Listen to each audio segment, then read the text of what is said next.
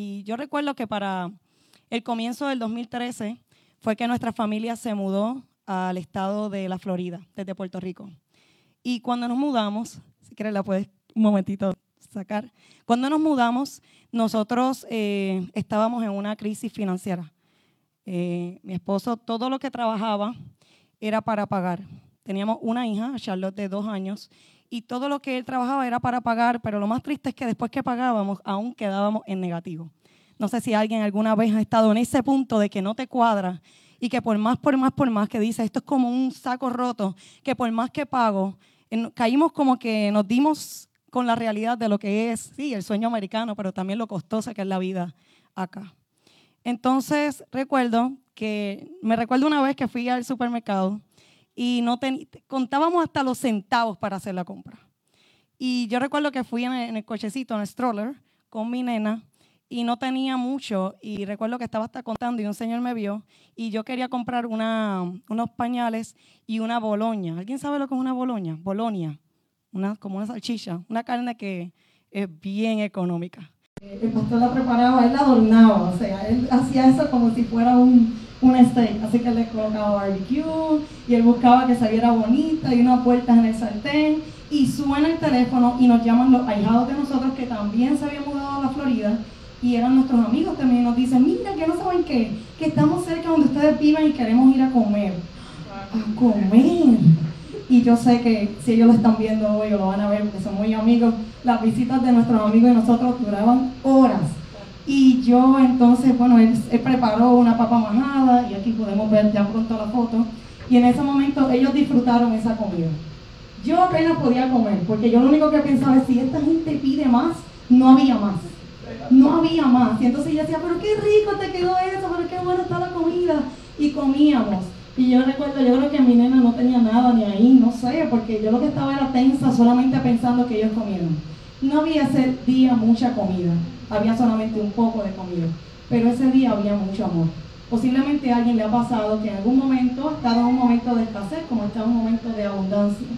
Pero lo importante es que aunque había poco, Dios nos permitió disfrutar el momento. Y hoy no recordamos necesariamente lo poco, sino la experiencia y la unidad que hemos tenido con, con ellos, con Alessi y Yaneli Omar, que, bueno, están deseosos de un día estar acá. Y el mensaje de hoy va relacionado a un poco, digamos un poco, a nosotros no nos gusta mucho decir un poco porque todos como que nos gusta sentirnos que estamos en, un tiempo de abundancia, en un tiempo de gloria, en un tiempo de lo que se predica desde aquí también y lo que creemos.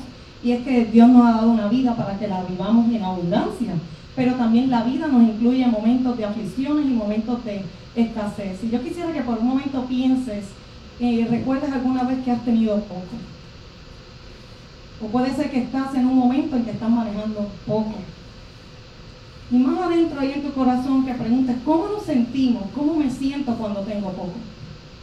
Porque sin embargo, Francisco de Quevedo, un filósofo, dice que por nuestra codicia lo mucho es poco, pero por nuestra necesidad lo poco es mucho. Cuando tenemos mucho, siempre sentimos que estamos incompletos y queremos más, porque es la codicia del hombre, esa naturaleza caída pero cuando estamos en necesidad, lo poco se convierte en mucho. ¿Alguien está conmigo? Y la raza humana nos tienta a querer estar cerca de aquel que tiene resultado. Emprende, dale para adelante. Tú te tienes que juntar con aquel que está próspero, que está bendecido, con aquel que está en abundancia, que tiene resultado, que tiene el éxito. Y eso tampoco está mal. Por un momento no malinterpreten, porque la palabra también de Dios dice que nosotros, el que anda con sabios, sabio será. Pero también la palabra dice que mejor es lo poco con justicia que la muchedumbre de frutos sin derecho. Como iglesia, lugar de él, iglesia que nos pueden ver en online, y como iglesia, pueblo de Dios, yo creo que debemos siempre tener eh, el cuidado de no caer en el favoritismo. Lo hemos vivido. Quizás, ¿verdad? Porque también hemos sido ovejas. Lo hemos vivido. Ver cómo muchas veces llegamos a la misma comunidad de fe y vemos que nada más el pastor se pasa con el que está bien solamente está, promueven y puede servir el que está bien, el que tiene negocio, el que le está yendo bien, pero aquel que está en la vulnerabilidad y la necesidad no le permiten esa oportunidad. también debemos ser justos, ¿verdad? Y también bendecir y amar a aquellos que tienen mucho. Porque un día estamos en escasez, pero otro día estamos en abundancia. Es lo que creemos. O sea, y algo que dice en la palabra en Gálatas 6:10 es que hagamos bien a todos según tengamos la oportunidad. Y especialmente a la familia de la fe. Entonces me gustaría que cierres tus ojos aquí en un momento. Gracias Señor te doy por esta oportunidad de predicar tu palabra, de traer Señor un depósito del cielo. Que sé Señor que tú conoces la necesidad, tú conoces aún los planes de cada uno de tus hijos e hijas en esta mañana. Ministra sus vidas, cubre sus necesidades, fortalécelos y que salgan de este lugar no de la manera que llegaron, sino transformados, edificados como pueblo de Dios, creyendo tu palabra en el nombre de Jesús. Amén. Amén. La semana pasada, ¿verdad? Estuvimos celebrando lo que es la Semana Santa, la muerte, la, la muerte y la resurrección de Jesús. Y Jesús comenzó a notar, cuando se estaba acercando la hora, comenzó a notar ya que se acercaba la hora de ser arrestado y que su muerte iba por llegar. Así que aprovechó esos momentos para que a los discípulos que estaban cerca de él le explicara que ya estaba por llegar esa hora. Y imagínense que estos hombres que estaban todo el tiempo con Jesús por unos tres años ya estaban adaptados a tener a Jesús de cerca. Tenían una pregunta, ellos no tenían que orar al Señor en el nombre de Jesús. Ellos tenían a Jesús con ellos. tenían una duda, tenían la respuesta a su lado. Tenían una necesidad, tenían a Jesús a su lado, tenían la respuesta a su lado. Y Dios no quiere que nosotros digamos, oh, pero yo no lo tengo ahí, pero tenemos el Espíritu Santo. Por eso era necesario que Él se fuera. Pero sin embargo, quiero que vayan conmigo al libro de Juan, capítulo 16 que es de donde, ¿verdad? Eh, la base estándar bíblica de esta predicación es Juan 16, verso 16. Porque estando con los discípulos, al darse cuenta que se estaba acercando la hora, él comenzó a decirle unas palabras muy específicas. Y le dijo así, dentro de poco ya no me verán, pero un poco después volverán a verme. Algunos de sus discípulos comentaban entre sí, ¿Qué quiere decir con eso de que dentro de poco ya no me verán y un poco después volverán a verme? Y porque voy al Padre.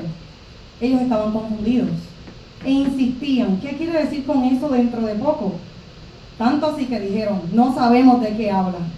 Jesús, que nada se le escapa. A Dios que no se le escapa ni nuestras dudas, ni nuestra incredulidad, ni nuestros pensamientos. Jesús se dio cuenta de que querían hacerle preguntas acerca de esto. Así que les digo, se están preguntando qué quise decir cuando dije dentro de poco, ya no me verán y un poco después volverán a verme. Ciertamente les aseguro que ustedes llorarán de dolor mientras que el mundo se alegrará. Se pondrán tristes, pero su tristeza se convertirá en alegría. Vamos a dejarlo hasta ahí. Porque ellos se sentían confundidos con esto del poco tiempo. Jesús estaba hablando y, ¿verdad? Algunos comentaristas explican que podía ser de dos maneras, dos muertes, o la muerte de que iba a morir, iba a ser resucitado el tercer día, o de que iba a morir, se iba a ir con el Padre y luego viene una segunda venida. No importa cuál de las dos, todos hemos quedado dentro de ese poco de tiempo. Comisionados con una gran comisión de ir y hacer discípulos a todas las naciones. Pero sin embargo, en ese tiempo hay algo que es inevitable, que no va a poder, que no no es, inevitable para cada uno de nosotros, no importa cuánto tengas y cuánto no tengas. Es que Jesús dijo que en ese poco de tiempo vamos a vivir tristeza, digan tristeza. Pero Jesús dejó claro, yo no voy a reemplazar la tristeza. Van a tener eh, tristeza, pero yo voy a convertir la tristeza en alegría. Y una que el mundo no les va a poder quitar. Nadie nos va a poder quitar la tristeza. No importa lo que perdamos, no importa cómo a lo mejor se ve el panorama, puede quitar la alegría. Nadie quiere tampoco tener poco, ¿verdad? Nadie quiere tener poco y menos que aún lo poco que tengamos nos los quiten. Eso sería como ya, no, por favor, no más. Y esto le pasó a una mujer, a una mujer viuda que estaba en la ciudad de Zareta, cuando el cielo estuvo cerrado por tres años y seis meses. Y quiero que me acompañen a Primera de Reyes 17. En esta condición de viuda, esta mujer, Primera de Reyes 17, verso 8. Lo que lo van buscando. Eh, cuando una mujer se conocía por ser viuda, esta mujer significaba que no tenía, había perdido al esposo, no tenía un hijo adulto que pudiera cuidar de ella, ningún cuñado tampoco, ningún eh, tío familiar cercano que pudiera tener cuidado y apoyarla. Y para hacerlo más difícil, esta mujer estaba en una situación donde no había lluvia, donde había escasez. Y fíjate que Elías, que era un profeta de Dios, que se encontraba en esa tierra, Dios le dio una palabra y le dijo que le iba a enviar donde esa mujer. Dios podía enviar a Elías a un lugar donde hubiese abundancia y tener cuidado de él, pero eligió a alguien que tenía poco, alguien que tenía una dependencia, tenía que tener una dependencia en todo lo que tenía, lo tenía contado, lo tenía muy contado. Y vamos ahí en el verso 8, eh, donde dice, entonces la palabra del Señor vino a él con este mensaje, ve ahora a Zaresta de Sidón, estamos hablando de Elías, y permanece allí a una viuda de ese lugar le he ordenado darte de comer. Así que Elías se fue a Zareta. Al llegar a la puerta de la ciudad, encontró una viuda que recogía leña. La llamó y le dijo, por favor, tráeme una vasija con un poco de qué? De agua para beber. Le dijo, tráeme un poco, una vasija con un poco de agua. En este momento, esta viuda está en control. En este momento está todo bien. Yo puedo recordar el momento que fueron nuestros ahijados y en ese momento no, no hay problema, o sea, te servimos el plato, la boloña, está todo bien, van a comer. Pero sin embargo, eh, muchas veces decimos, ya lo tengo controlado, ya yo sé que aquí voy a pagar tal cuenta, ya yo sé que en los próximos tres meses saldo esto, ya sé que voy a poder, eh, tengo estos planes, está todo en control, ya el tanque de mi cajo está lleno y está todo en control, estoy confiado, yo tengo el control. Nos gusta sentir que tenemos el control. Pero sin embargo, más adelante, en el verso, en el verso 11, eh, dice, mientras ella iba por el agua, él volvió a llamarla y le pidió, tráeme también, por favor, un pedazo de pan. En otras versiones dice, tráeme por favor un poco de pan, un bocado de pan. Aquí es que se complica la cosa. Porque aquí es cuando yo estaba tensa, que yo no podía comer, porque yo pensaba, si nos llegan a decir, porque mi, mi hijada le, le, gusta muchas veces probar y decía, ay, qué rico, ¿puedo tener un poquito más? Y yo decía, si ya llega a pedir más, yo trágame tierra. Y entonces en ese momento, yo me imagino la viuda, ok, está todo tranquilo, yo traigo el poco de agua, pero ahora entonces, cuando voy llegando con el agua, que está todo bien, este hombre me dice, y aprovecha y de una vez tráeme un bocado de pan, un poco de pan.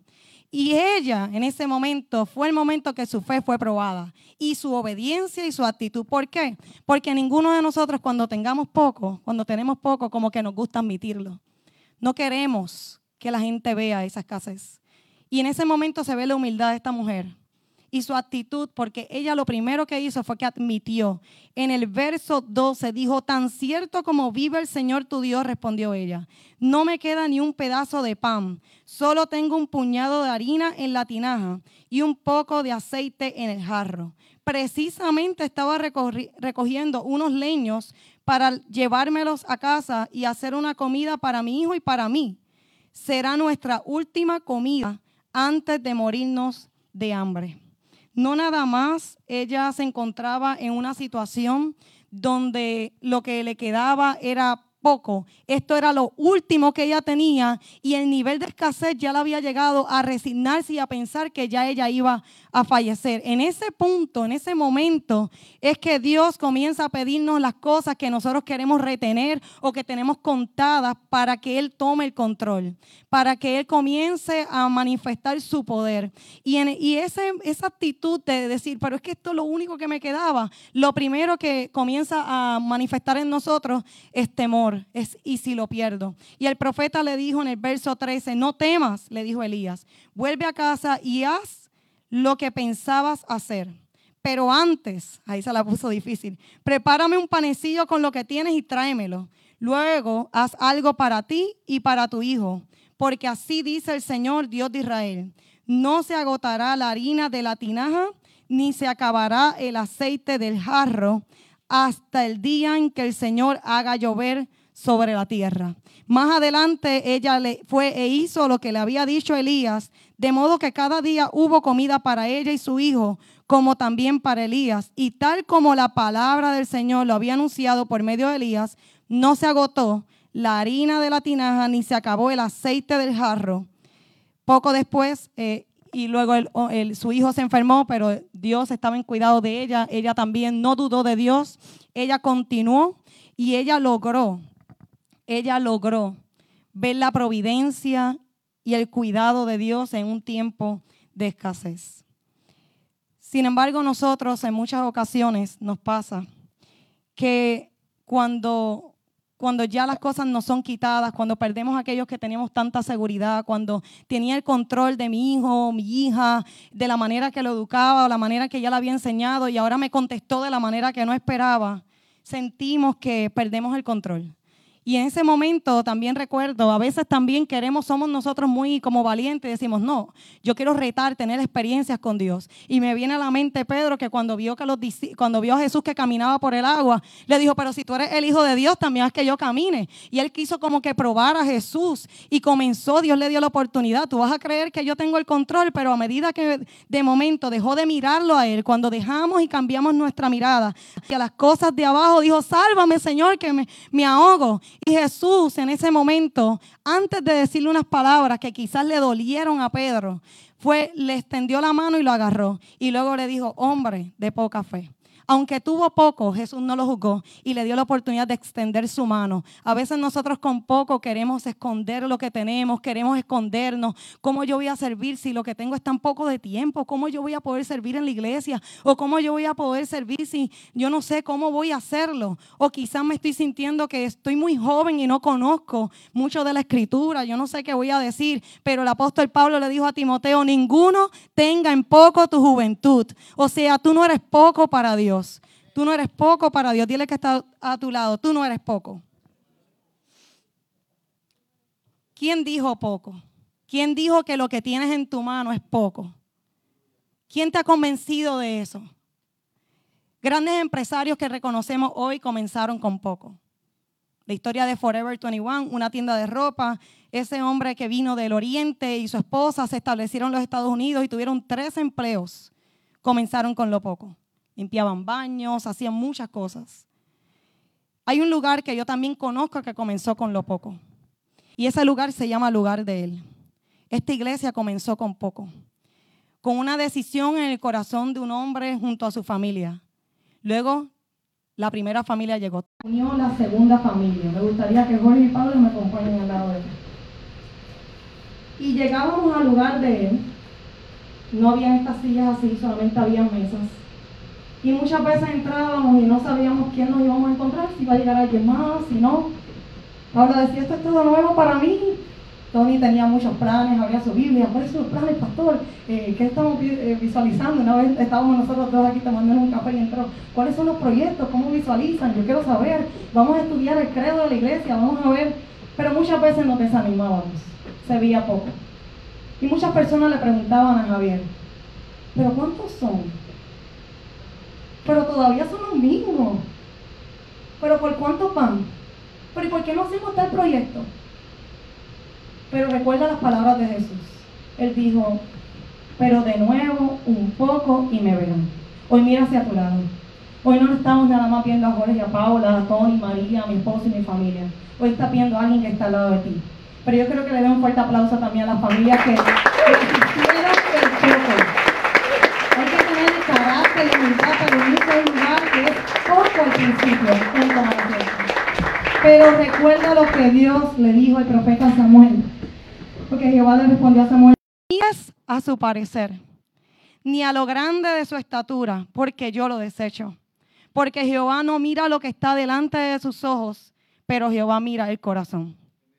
Puede ser que por un momento, yo le estaba contando esta predicación a mi hija, le digo, ¿tú te puedes recordar algún momento que tuviste poco? Y mm", se hizo como difícil.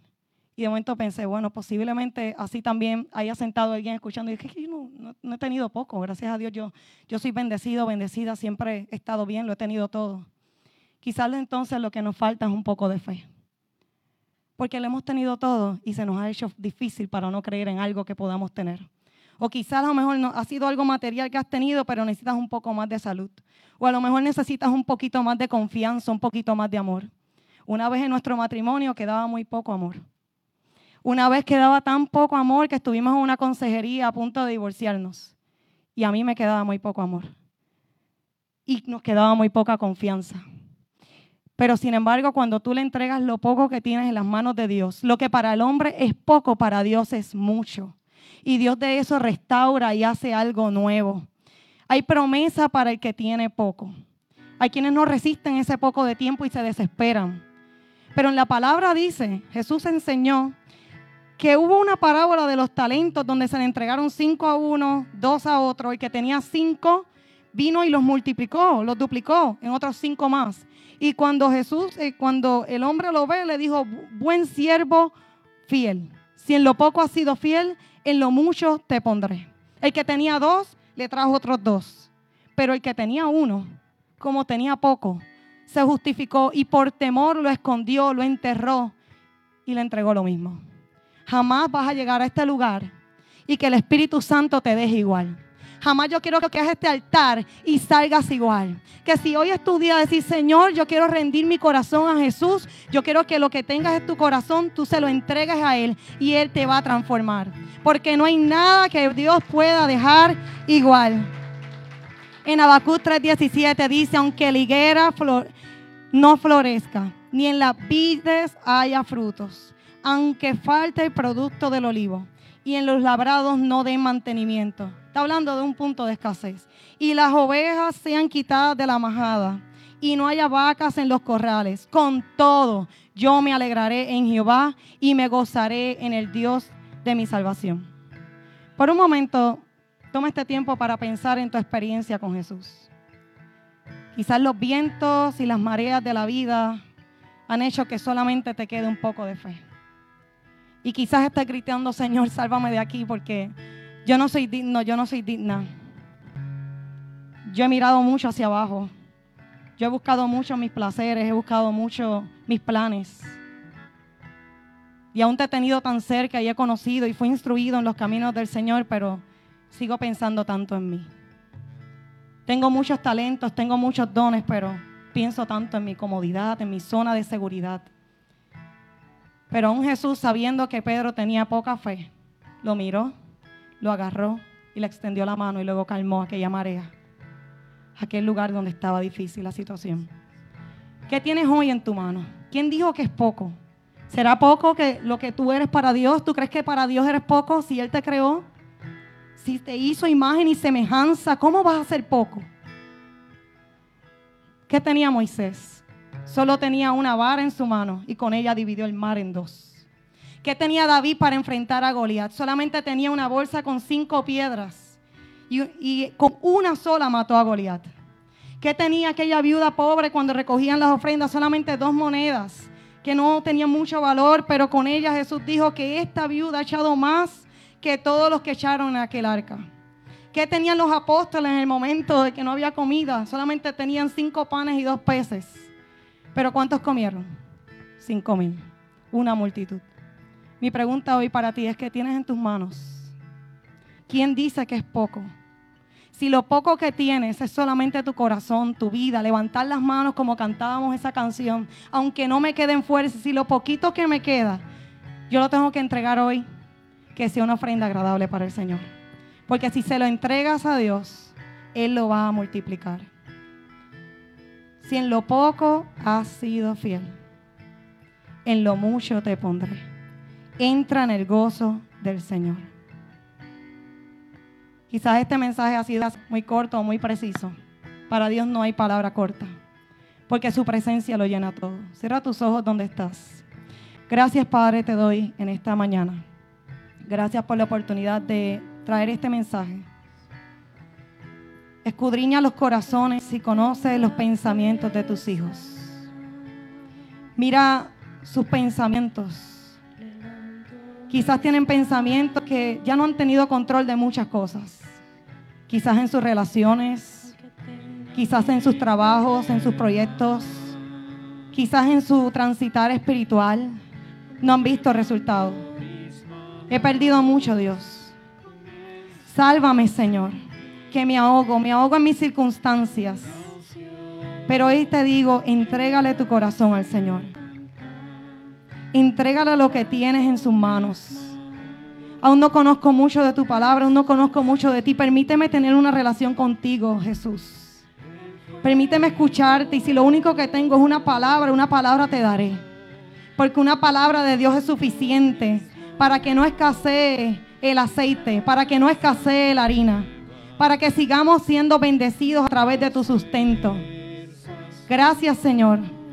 Hoy mi Dios, tu Espíritu Santo está en este lugar, identificando cualquier corazón que dice, Señor, perdóname, porque me he tenido en poco. Pero hoy me recuerdo que no soy poco, hoy soy tu hijo e hija y tú me llamas por mi nombre. Tú me llamas y aunque a lo mejor no sepa identificar, identificarte en algunos momentos, así como llamaste al profeta Samuel, Samuel, y lo llamaste en tres ocasiones Samuel, Samuel, escucha tu nombre que Él te está llamando. Tu Espíritu Santo te llama, el Espíritu Santo te llama por tu nombre. Y ministra ahí donde estás, en tu condición, tal como estás. Él te elige cuando tienes poco o aún cuando tienes mucho para que lo que tengas comiences por lo poco, porque si en lo poco eres fiel, en lo mucho Él te va a poner. Si estás aquí con tus ojos cerrados y en esta ocasión dices, Señor, hoy es mi día, quiero restaurar mi relación contigo. Quiero que hagas esta oración conmigo. Señor Jesús, en este día te pido que me perdones Perdóname por mi incredulidad. Perdóname por mis pecados. Perdóname por tenerme en poco. Hoy me recuerdas que soy mucho en tus manos. Hoy me recuerdas que tú no miras lo que ve el hombre. Tú miras el corazón. Toma mi corazón. Toma mi vida y hazla de nuevo. Yo quiero que seas tú mi Salvador. Yo quiero que seas tú mi Señor. Y quiero poner mi vida en tus manos, en el nombre de Jesús. Si has hecho esta oración por primera vez, yo quisiera que al final tenemos un salón y quisiera orar por ti. Y si hay alguien que se encuentra en este lugar, me gustaría que puedas tener la oportunidad de decir, yo quiero también acercarme. Yo quiero acercarme. Yo quiero acercarme al lugar donde encuentro reposo, donde encuentro esperanza. Yo quiero acercarme al altar, yo quiero acercarme a ese lugar donde hay restauración, donde lo que es poco en tus manos es mucho, porque tú no conoces escasez, tú eres un Dios de abundancia, de vida. Gracias, gracias Señor. Thank you.